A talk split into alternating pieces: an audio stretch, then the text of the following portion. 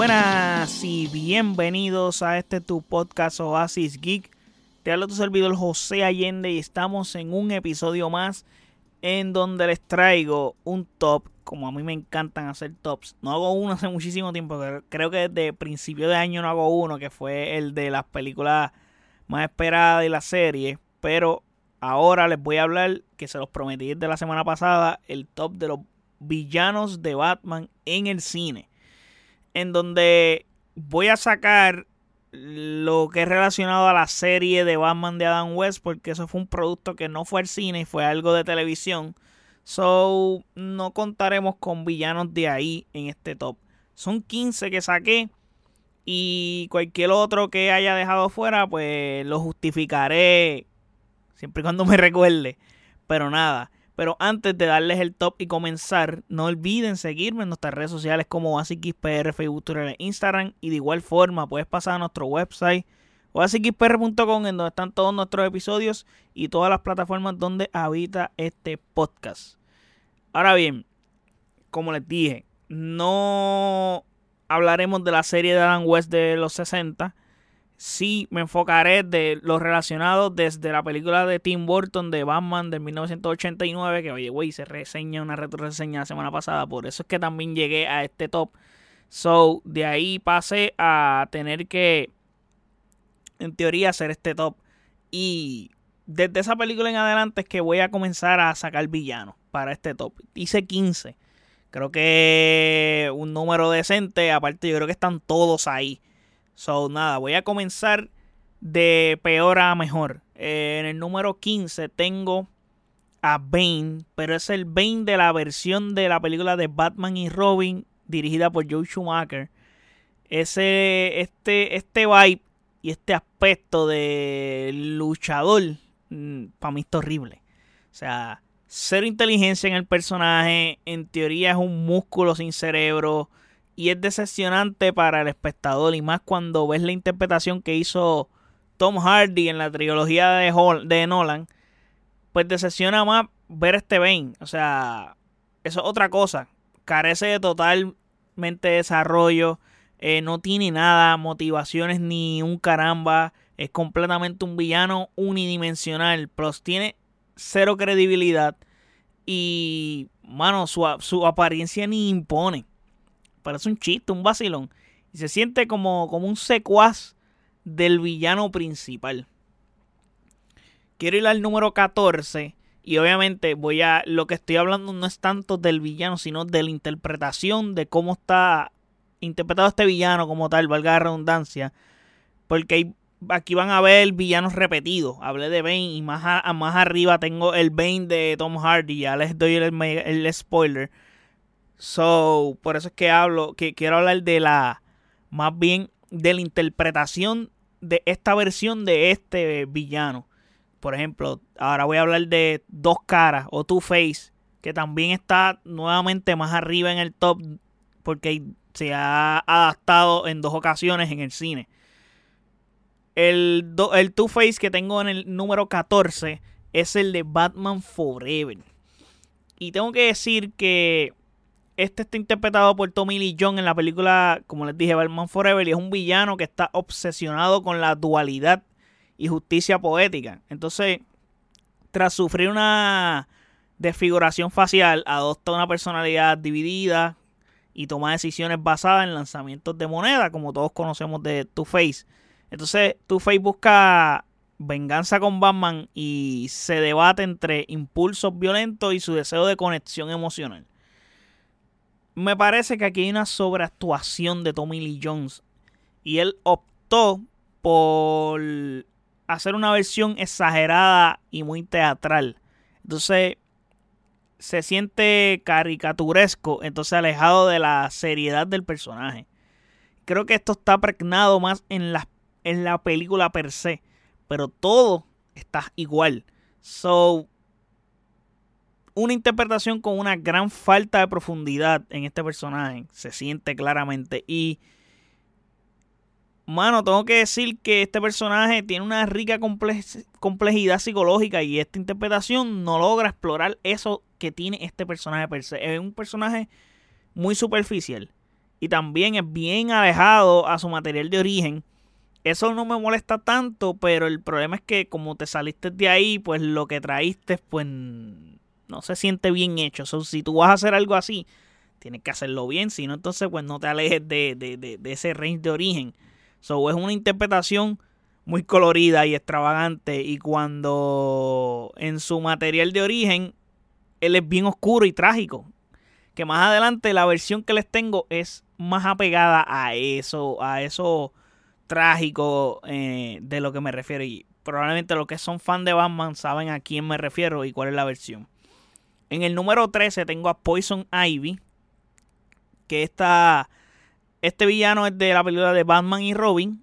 Y es interpretado por Uma Thurman. Que ella interpreta, bueno, Poison Ivy es Hiedra Venenosa. Para los que no saben en inglés, pues Hiedra Venenosa. Como una ecoterrorista. Con la habilidad de controlar las plantas y envenenar a sus enemigos. Otro personaje de la era de Schumacher sobreactuado y excesivamente teatral, igual que Two Face. Entonces, en verdad, es bien exagerado, poco sutil, bien caricaturesca. Eh, las líneas de diálogo son excesivamente forzadas, especialmente la de los momentos dramáticos. Realmente Uma Thurman hizo lo que pudo con el guion basura que le dieron. Esa es mi percepción de, de su interpretación. Porque, mano, ella es tremenda actriz. O sea, tú ves esta interpretación y tú dices, no puedes creer que esta actriz fue la misma que hizo Perfection, hizo Kill Bill. O sea, no hay, no hay, no tienes ni pie ni cabeza. Pero esta versión está súper sexualizada. Obviamente esta película es de los años 90, so esta ese estigma de sexualizar mucho ciertas personas. So el resto, ¿cómo te puedo decir? Esto le restó importancia a aspectos que sí son relevantes en el personaje, como, qué sé yo, sus habilidades científicas y su inteligencia, entre otras cosas. Vamos al número 12, que también es de la misma película, Batman y Robin, y es Mr. Freeze, interpretado por Arnold Schwarzenegger. Eh, que retrató a Mr. Freeze como un científico trágico obsesionado con salvar la vida de su esposa congelada. Su actuación fue extravagante y utilizando un traje refrigerado y frases memorables relacionadas con el frío. Y memorables, ¿por qué digo memorables? Porque te acuerdas, pero es por lo estúpidas que son sus frases. No son memorables en el buen sentido. Por eso es que lo menciono. Pero en el papel luce bien. Las motivaciones, ¿ok? Tiene una motivación eh, y le está pasando esto, que sí se escucha algo bien noventoso, pero tiene una motivación más allá de vamos a gobernar el mundo y estas cosas, ¿no? Quiere salvar a su esposa, ya está. Tiene un poco de profundidad en ese sentido el personaje, pero la interpretación de Arnold en esta película es sobreactuada también. Como todas las antes mencionadas, los chistes son bien excesivos y en teoría parecía el comic relief de la película. Entonces súmale que en su mayoría fueron chistes forzados y por eso me refiero a las frases memorables con el frío, porque muchos chistes son con el frío y no suenan bien, no me acuerdo de ninguno en particular, pero también es una interpretación que representa cero amenaza y credibilidad. Esa es otra, como que tú no sientes miedo y no sientes esa sensación de peligro con este personaje. So, esas son cosas que le pueden, que le resto a este personaje. Porque en teoría lo que tenías pensado para el personaje, que fue la descripción que les dije al principio de cuando les mencioné Mr. Freeze, sonía, se, escuchaba bien. Sonía, eh, ¿Cómo se dice esto? Sonaba interesante. Pero la interpretación fue un asco en totalidad. Interpretación. Este guion también una mierda. So, ah. Ahora vamos a un, a un personaje que sí fue bueno pero lo tengo bien bajito y le voy a explicar por qué. Y es en el número 11 tengo a Talia Al Ghul, que es interpretada por Marion Cotillard y sale en la película de Dark Knight Rises. Y es la hija de Ra's Al Ghul. Su, su actuación reveló su conexión con la Liga de la Sombra y su sed de venganza contra Batman. Talia Al Ghul es una manipuladora maestra y amenaza para Gotham. Pero ¿qué pasa? Vamos a hablar de su papel como tal. Fue un buen papel. La realidad fue un buen papel. Tiene una interpretación muy convincente. Eh, se ve inteligente, se ve, les dije, manipuladora. La tengo abajo en el top porque para mí, desde mi punto de vista, no es memorable su interpretación. Es como que es un personaje que pasó bien desapercibido. Y es como que en esa película el personaje que tú más recuerdas como villano es Bane. No te acuerdas de ella. Y entonces las películas de Batman son largas. Entonces como que ella básicamente es como que se convierte en protagonista o el villano original de la película al final. So, en teoría, no es memorable, no te acuerdas de ella. So, en esa película recuerdo, como les dije, más a Payne que a ella personalmente. Por eso es que la tengo bien abajo. Pero su interpretación está bien. Su interpretación está bien. También es que Batman también tiene varios villanos que son buenos. Y ya mismo vamos para la parte de los buenos, buenos de verdad. Aquí en realidad lo tengo, la tengo en el 11, podría decirlo en resumidas cuentas, por falta de tiempo en pantalla. That's it. Porque no tuvo lo suficientemente tiempo en pantalla para yo decir su interpretación estuvo para estar entre los primeros escalones. Por eso es que la tengo bien abajo. En el número 10 tengo a The Riddler, pero es el The Riddler de la versión de Batman Forever. Y tú dirás, coño, dude, te, pasaste porque pusiste a Talia al por debajo. Pero esta interpretación que es hecha por Jim Carrey eh, interpretó a The Riddler como un, como un genio obsesionado con, los enigmas y los juegos mentales. Su actuación fue cómica y excéntrica. Entonces, lo mismo que en todas las versiones de Schumacher, se nota aquí la sobreactuación. Y como tienes un actor cómico para su nivel de comedia, pues fue excesivo aún. So, y Jim Carrey estaba en su pick también cuando cogió este personaje. O sea, él venía de haber hecho Ace Ventura y esas cosas. So, estaba en su momento y de Mask y esas cosas. So, en ocasiones, como que se sintieron o los percibí demasiado caricaturescos los chistes que se tira Jim Carrey en esta película. So, otro personaje que no fue bien profundizado y donde el enfoque fue céntrico, el del personaje y los chistes en vez de explorar las motivaciones de The Riddler, eh, hacen otras cosas. Entonces, esto puede haber llevado a una representación de, de Riddler bien unidimensional. Entonces también este filme tuvo un cambio de tono completamente distinto al filme anterior. Entonces fue como que algo más ligero y orientado a la comedia. Mm, pienso que no fue la mejor decisión honestamente. Pero comercialmente fue un éxito en ese momento. Que generó más dinero que la película anterior. Pero para no matar a este personaje, porque lo puse por encima de Talia el Ghul, por ejemplo, sí tengo algo positivo que decir y creo que esa es la razón por la que lo tengo aquí, es la forma en que termina la película o su final, donde él veía en la película, él hace como una especie de máquina donde él logra ver los pensamientos de... él se mete en, los, en los pensamientos de la gente y lo adquiere entonces como que él logra ver los de Bruce Wayne. Y entonces ahí él se entera que les Batman. Incluso él ataca a la baticueva, whatever, en la película. So, luego se queda con esa imagen delirando al final. Hasta que inclusive él se cree que hasta que es Batman y todo. Mientras que está en Arkham. So, para mí fue bien interesante ver cómo termina este personaje con lo que logró. Y fue algo bien oscuro a la misma vez. Como que ya que la película estaba en un tono bien cómico. Meterle esto bien oscuro al final estuvo cool. Me gustó muchísimo la imagen del, murciélago y toda esa cuestión. Como que para mí fue una buena manera de cerrar con este personaje la película. Eh, el final que tuvo en esta película para mí fue bien. Y creo que le voy a dar el edge de meterlo en el top 10 por eso nada más. En el número 9 tengo a, Scarecrow o el espantapájaro que salió en la película de Batman Begin interpretado por Killian Murphy. Killian Murphy eh, que interpreta a un psiquiatra sádico conocido como Dr. Jonathan Crane. Su caracterización incluyó una máscara que se ve espeluznante y un traje de apariencia que se ve también desgastado. Y este personaje, con el espantapájaro o Scarecrow, utiliza una toxina del miedo para sembrar el terror en Gotham. So, en teoría, eso es lo que hace este personaje en esta película. Pero no es un personaje principal, no, no es un villano principal.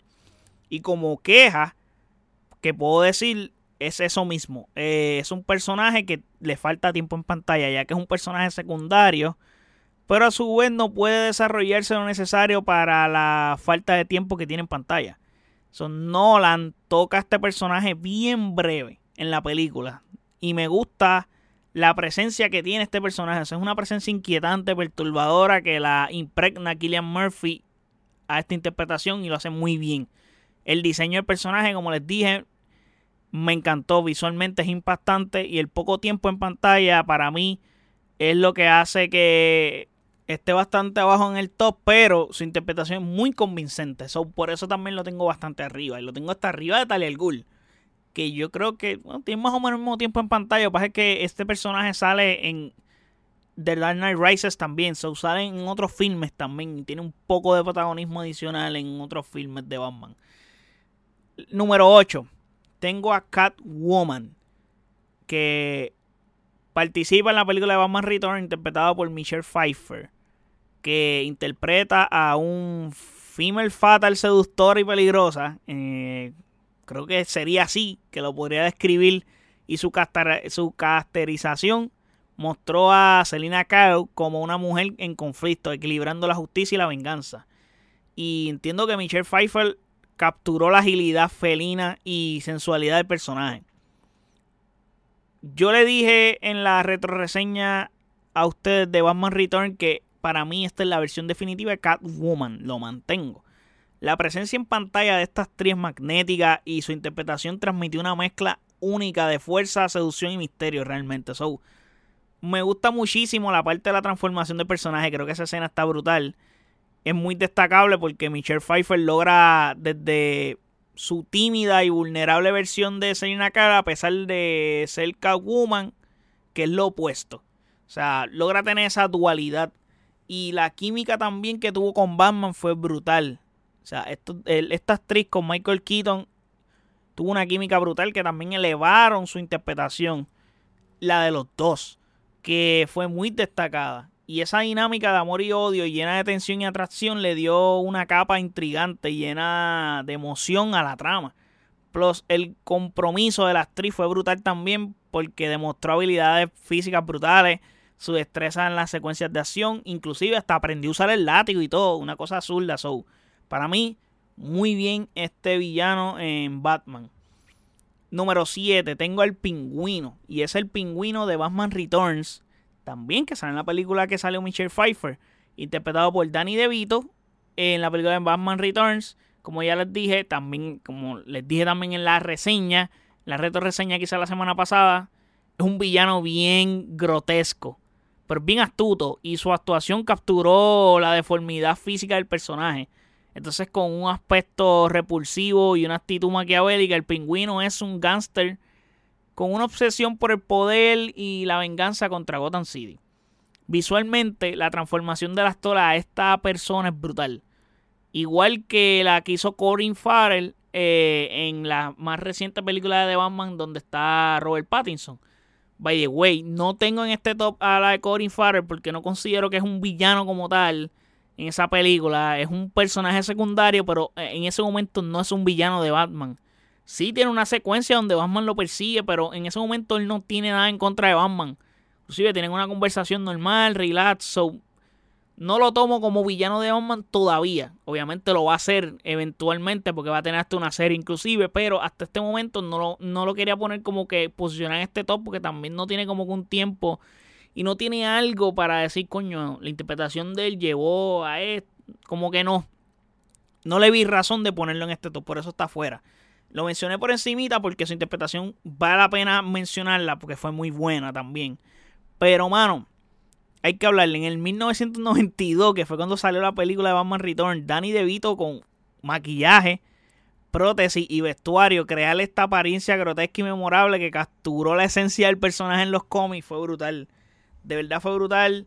Y entonces ver su expresión corporal así de festiva fue una gran forma de darle vida a este personaje. O sea, sus movimientos inusuales y su postura encorvada, como casito jorobado, ayudaron a transmitir la naturaleza deformada y desagradable que tiene este dude. Entonces, a pesar de que este aspecto que se ve grotesco, porque es que esa es la palabra, grotesco, el actor aportó un carisma y un carácter al personaje que me encantó. Entonces, su actuación equilibró hábilmente el aspecto trágico también que tiene, porque ese otro, este personaje tiene tintes trágicos, siniestros y tiene humor negro y un encanto retorcido. Entonces, también se le otorgó explorar su humanidad. Un personaje bien profundo que en la película lo toca muy bien y, es, y ese hecho de ser alguien marginado y solitario que anhelaba la aceptación y el amor lo hizo mucho más complejo todavía. So, inclusive logras crear esta empatía con el personaje. Para mí, lo que hizo Tim Burton con este personaje fue brutal. Realmente. Vamos para el número 6. Yo creo que de aquí para abajo, todos me encantan. A un nivel brutal. Bueno, el pingüino me encanta, pero no es una interpretación favorita para mí. Eh, aunque sí le encuentro valor de lo que hizo, igual que lo que hizo Catwoman. Pero creo que de aquí para abajo es como que los míos personajes, mis favoritos, especialmente este número 6, me encanta este villano. No lo pongo más arriba porque honestamente los que están arriba de él no había forma de ponerlo más, no había forma de tenerlo abajo. So, estoy hablando en el número 6 de Ra's al Ghul, que en Batman Begins, que es eh, donde aparece eh, la interpretación entre Liam Neeson y Ken Watanabe Nombre raro. Lo tengo escrito porque estaba complicado. Pero vamos a hablar más bien de la interpretación que hizo Liam Neeson. Que él es realmente Ra's al como tal, porque el otro es, un bluff. Pero el punto es que Neeson interpretó a Ra's al como el líder de la sombra. De la Liga de la Sombra, perdón. Y un grupo de asesinos que están entrenados. Entonces, Watanabe asumió el papel de, un falso Ra's al para ocultar la verdadera identidad del personaje. Entonces, Ra's al es un villano con un sentido distorsionado de la justicia y un enfoque radial para restaurar el equilibrio en Gotham. Ok, este villano me encantó. Y es de mis favoritos all time de las películas de Batman. Y es el hecho de que Liam Neeson le dio un carisma brutal a este personaje. Su presencia en pantalla es bien poderosa e imponente. Entonces Liam Neeson transmite sabiduría, transmite liderazgo, transmite determinación con el personaje. Entonces la química entre Neeson y Christian Bell me encantó. Porque él sí sabe quién es Batman. En la, o sea, como que él es el que forma a Batman. Él es el que convierte a Bruce Wayne en Batman en teoría. O sea, como vemos esta relación de mentor y discípulo entre Ra's al Ghul y Bruce Wayne, entonces eso se desarrolló de manera convincente. Eso, eso ayudó a agregar tensión y conflicto a la trama. So, fue un personaje que se profundizó muy bien y las secuencias de acción están bien logradas. Obvio, tienes a Liam Neeson que es una estrella en eso. Pero o sea, son escenas con mucha credibilidad y hacen ver a Ra's como un luchador y un estratega formidable, honestamente. Número 5. Aquí estamos entrando a aguas profundas y es que les voy a hablar de Two Face o Dos Caras nuevamente pero esta es la versión de The Dark Knight. Creo que es la película más aclamada de Batman en la historia. So, esta interpretación que fue hecha por Aaron Eckhart, eh, que él interpretó a Harvey Dent, un fiscal de distrito justo y valiente que se transforma en Two-Face después de sufrir de figuraciones faciales. Y, mano, la actuación de Eckhart mostró la dualidad moral y la obsesión vengativa del personaje utilizando una moneda para tomar decisiones.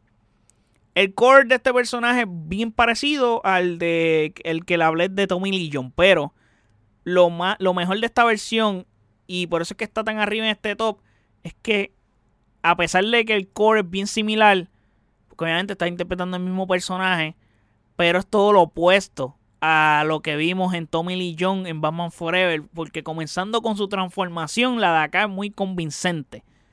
Con, o sea, no tiene nada que ver con lo noventoso y bien caricaturesco que tiene Tommy Lee Jones en su interpretación. Entonces, le podemos hablar de que su lucha interna fue brutal. O sea, es un personaje muy emocional, tanto antes de su transformación y después de ella. Entonces, eso le dio intensidad, eh, profundidad al personaje. Entonces, fue un personaje que se fue construyendo. y le fueron dando mucho enfoque en la película para que su presencia fuera tan fuerte que cuando se rompiera también su caída fuera bien fuerte. So, visualmente mejoró en todos los sentidos la versión de Tommy Lee Esa es otra. So, con el lado quemado y disfigurado, contrastando su, su lado intacto, eso visualmente se ve perturbador. Y como les dije, moralmente fue confrontado o corrompido.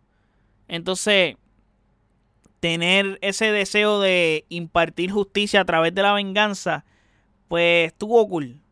Entonces, ¿qué pasa? Este tipo llega hasta desafiar a Batman y poner a prueba sus propios ideales.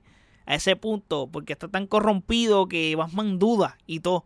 So, eso es interesantísimo en la trama. Y un personaje extremadamente complejo. Creo que la mayoría de los personajes de Batman son complejos, pero no todos lograron explorar esa complejidad que tienen.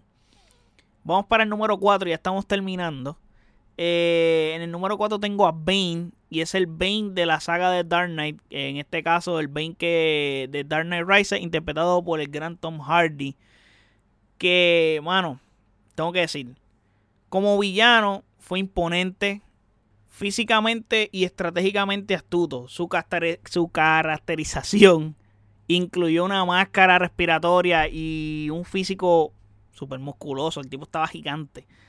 Bane se convierte en una amenaza formidable para Batman realmente. Romperle inclusive hasta la espalda. Eso fue full estos de los cómics. Y llevar a Gotham City al borde del colapso.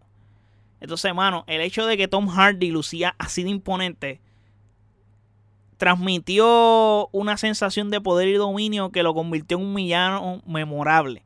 O sea, ha hecho la voz, la mejor, la mejor característica que tiene este personaje es la voz. Full.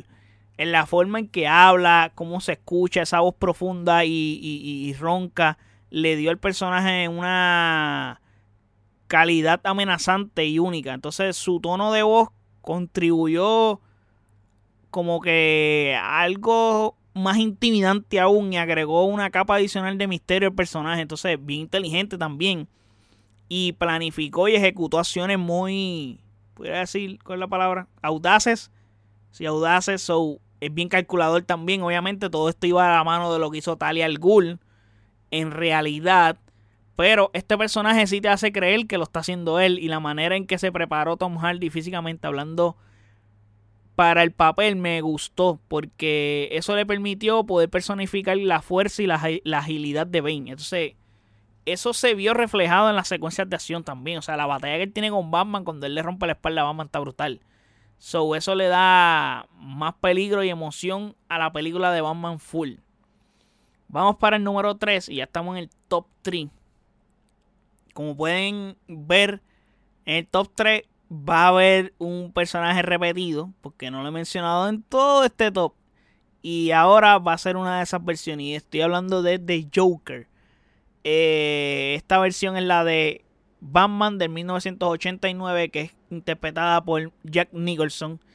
Y para mí, esta versión es que el sentido del humor retorcido de este personaje me encantó. O sea, ver a Nicholson saber equilibrar el humor sádico y retorcido que tiene Joker fue brutal. Las líneas cómicas y su capacidad para encontrar la diversión en el caos crearon momentos memorables en la película. Y entonces súmale que esa interpretación logró establecer a Joker como uno de los villanos más icónicos de la cultura popular en general. O sea, eso fue lo que, eso fue lo que logró Jack Nicholson ya en esta, en esta interpretación. Y, mano, o sea, como que tú ves la interpretación de Jack Nicholson en The Shining o El Resplandor y tú dices, dude, este tipo cae perfecto como Joker. Le queda, le queda. Y lo hizo. Lo logró hacer muy bien. So, en verdad, este personaje representa un peligro constante y te mantiene en tensión en todo momento. Que eso lo haya, lo haya representado este personaje fue brutal para mí. Vamos para el número 2 y es el villano más reciente de Batman, que es The Riddler lo tengo bien arriba porque es que su interpretación ahí me encantó. O sea, me encantó. O sea, creo que es bien moderna y lo que nos trajo fue brutal. Y estoy hablando del de Riddler de la película de The Batman de estrenada el año pasado.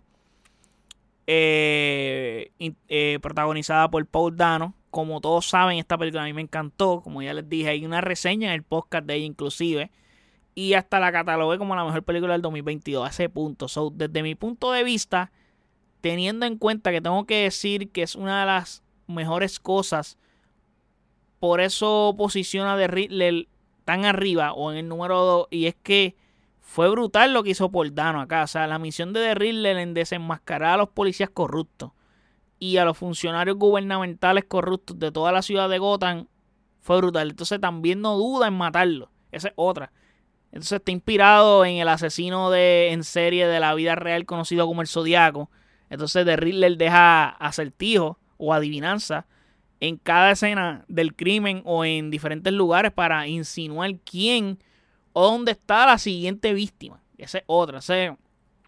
esta versión de The Riddler, interpretado por, por Dano, fue bien perturbadora. O sea, es todo lo opuesto a lo excéntrico y caricaturesco de la versión de Jim Carrey. Creo que todo lo que se hizo en los 90 y se replicó en esos personajes fueron lo opuesto, literalmente. So, este Riddler vuelve a seguir ese patrón de ser todo lo opuesto a lo que hizo en los 90, porque es que lo que se hizo en los 90 fue horrible. So, me gusta muchísimo porque es una mente súper retorcida y potencia muchísimo a Batman en la investigación real. O sea, vemos a un Batman en el mood de detective como debe ser, investigando, tratando de descubrir los acertijos que le deja de Riddler So, cómo muestra por Dano de manera convincente su mental turbio eh, fue magistral, la verdad. Entonces, agrégale que su aspecto me encantó. Es bien realista, su voz profunda. Los diálogos fueron algo importantísimo y muy memorables, especialmente la conversación que tiene Batman con The Riddler en la cárcel. Que él después pega a cantar y Batman ahí pega a caer en tiempo. Oh, diálogo, yo nunca me di cuenta de esta mierda. Entonces, literalmente le ves el rostro al actor y tiene toda la pinta de estar desquiciado, mano, de verdad. So, se ve que está teniendo una perturbación psicológica. Entonces, está cool que este personaje logró crear una ambigüedad en la naturaleza del bien y el mal. Cosa que lo hace sentir muy realista. Entonces, la dimensión que le da a esta interpretación es otro nivel. Otro nivel definitivamente. Vamos para pasar, vamos a pasar al número uno y para ir terminando ya con este top, ya tengo la boca seca. Obviamente, y creo que todos ya sabían, creo que esto es casi unánime el hecho de decir que el número uno es el Joker, pero les voy a hablar del Joker de The Dark Knight de Heath Ledger, que valga la redundancia, Ledger retrató al Joker como un agente del caos y la anarquía. Su, su actuación caracterizó, bueno, es conocida más bien por su maquillaje desgastado, su risa inquietante y imprevisibilidad. Entonces el Joker de Layer es un villano psicótico, y, pero es bien astuto, es bien inteligente. So, se pone a prueba los límites morales de Batman a ese nivel bien full. So, nada más con hacer decidir a Batman que, cuál de los dos vas a salvar y es como que uh, es complicado tomar la decisión, pues y literalmente uno de los dos se va a morir y de verdad se muere. Está cabrón lo que el tipo hace. So, esta es la interpretación que sentó las bases en el cine como un villano de los superhéroes. Full. O sea, la actuación magistral de Hitler fue algo que básicamente es una opinión unánime de la gente que, que esta es la versión definitiva del villano de Batman. Esa interpretación fue intensa, perturbadora, es una palabra que uso mucho, pero es que todos estos villanos están en ese nivel tan perturbadores y llena de muchos matices. Y bueno, tengo que decir que, mano, ganaste un Oscar póstumo. So, es grande lo que hizo Hitler y esta interpretación fue bien impredecible. Porque, mano, esa voz grave y su postura amenazante crearon una sensación de tensión constante y fue muy cautivador para la audiencia eso. Entonces, fue un personaje bien complejo y a su vez ambiguo. Porque este Joker fue retratado como un agente del caos. Entonces, no tiene motivaciones claras. Esa es otra mierda. O sea, solo joder en cierto modo. Y joder a Batman. So, volver loco a todos y crear un desastre, un revolú, un caos. Él mismo lo expresa. So, psicológicamente hablando, lo que representaba su maquillaje desaliñado y las cicatrices en su cara sirvieron como una representación visual de su estado mental hecho mierda. So, esto lo hizo más intrigante y lleno de horror a este personaje, de verdad. So, con esto termino este top, pero antes de terminar el episodio tengo que hacer una mención honorífica y es bien importante hacerla. Pero, y con esto ya termino. Y es que, honestamente, lo tenía que mencionar porque es necesario mencionarlo, ya que su, tiene su propio filme como tal. Y en la interpretación de este actor fue tan impresionante que fue digna de un Oscar. So, es imposible no mencionarlo en este top. Aunque no tiene algo directamente relacionado a Batman en ese filme. Y estoy hablando del Joker de Joaquín Phoenix.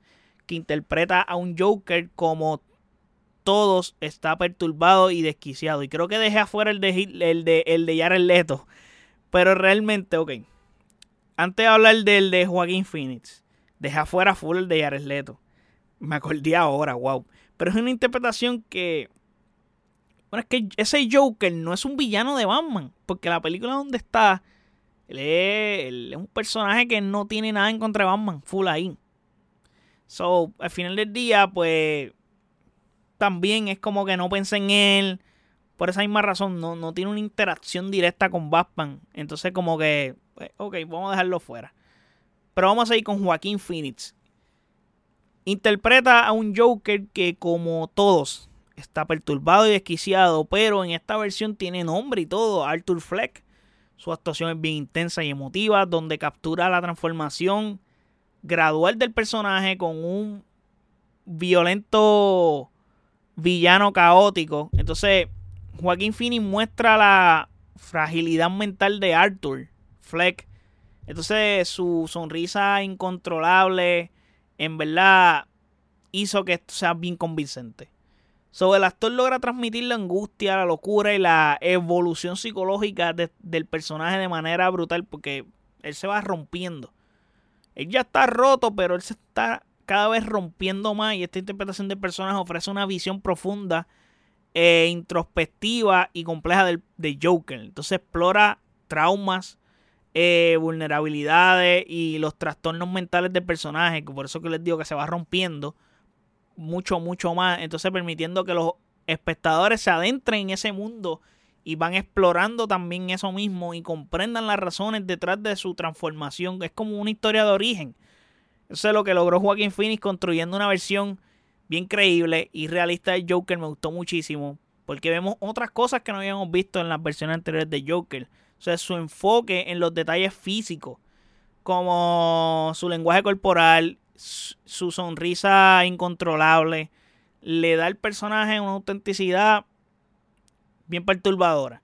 Entonces, Joaquín Phoenix, que, hermano, hay que decirlo, se sumerge completamente en el papel cuando lo ve físicamente y se ofreciendo una interpretación que real fue memorable. O sea, fue tan memorable lo que hizo porque literalmente esta película se enfoca completamente en él.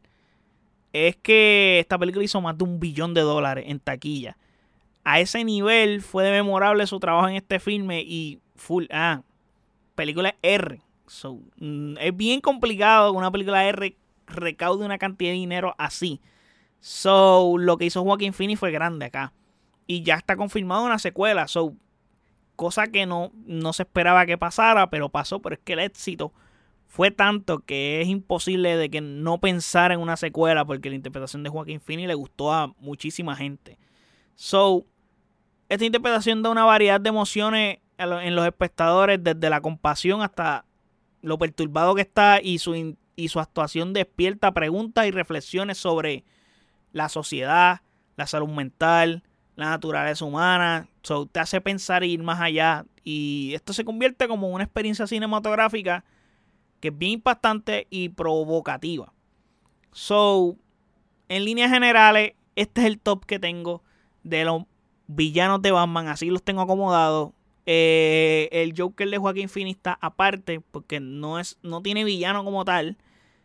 Hay que ver qué pasa en la segunda película, si sale un Batman o no, quién sabe. Es un mundo alternativo, ya James Gunn lo dijo, so hay que ver. Pero hasta aquí llegamos con este top. Ya quiero terminar. Muchísimas gracias por el apoyo. Eh, espero que les haya gustado. Déjenme saber en los comentarios los tops de ustedes. Si están de acuerdo con mi top o qué top ustedes harían. Pueden dejarme saber en los comentarios qué piensan de ellos en nuestras redes sociales como OASIXPR, Facebook, Twitter e Instagram. Y de igual forma, puedes pasar a nuestro website oasixpr.com en donde están todos nuestros episodios y todas las plataformas donde habita este podcast. Así que muchísimas gracias por el apoyo. Hasta el próximo episodio. Chequeamos. Bye.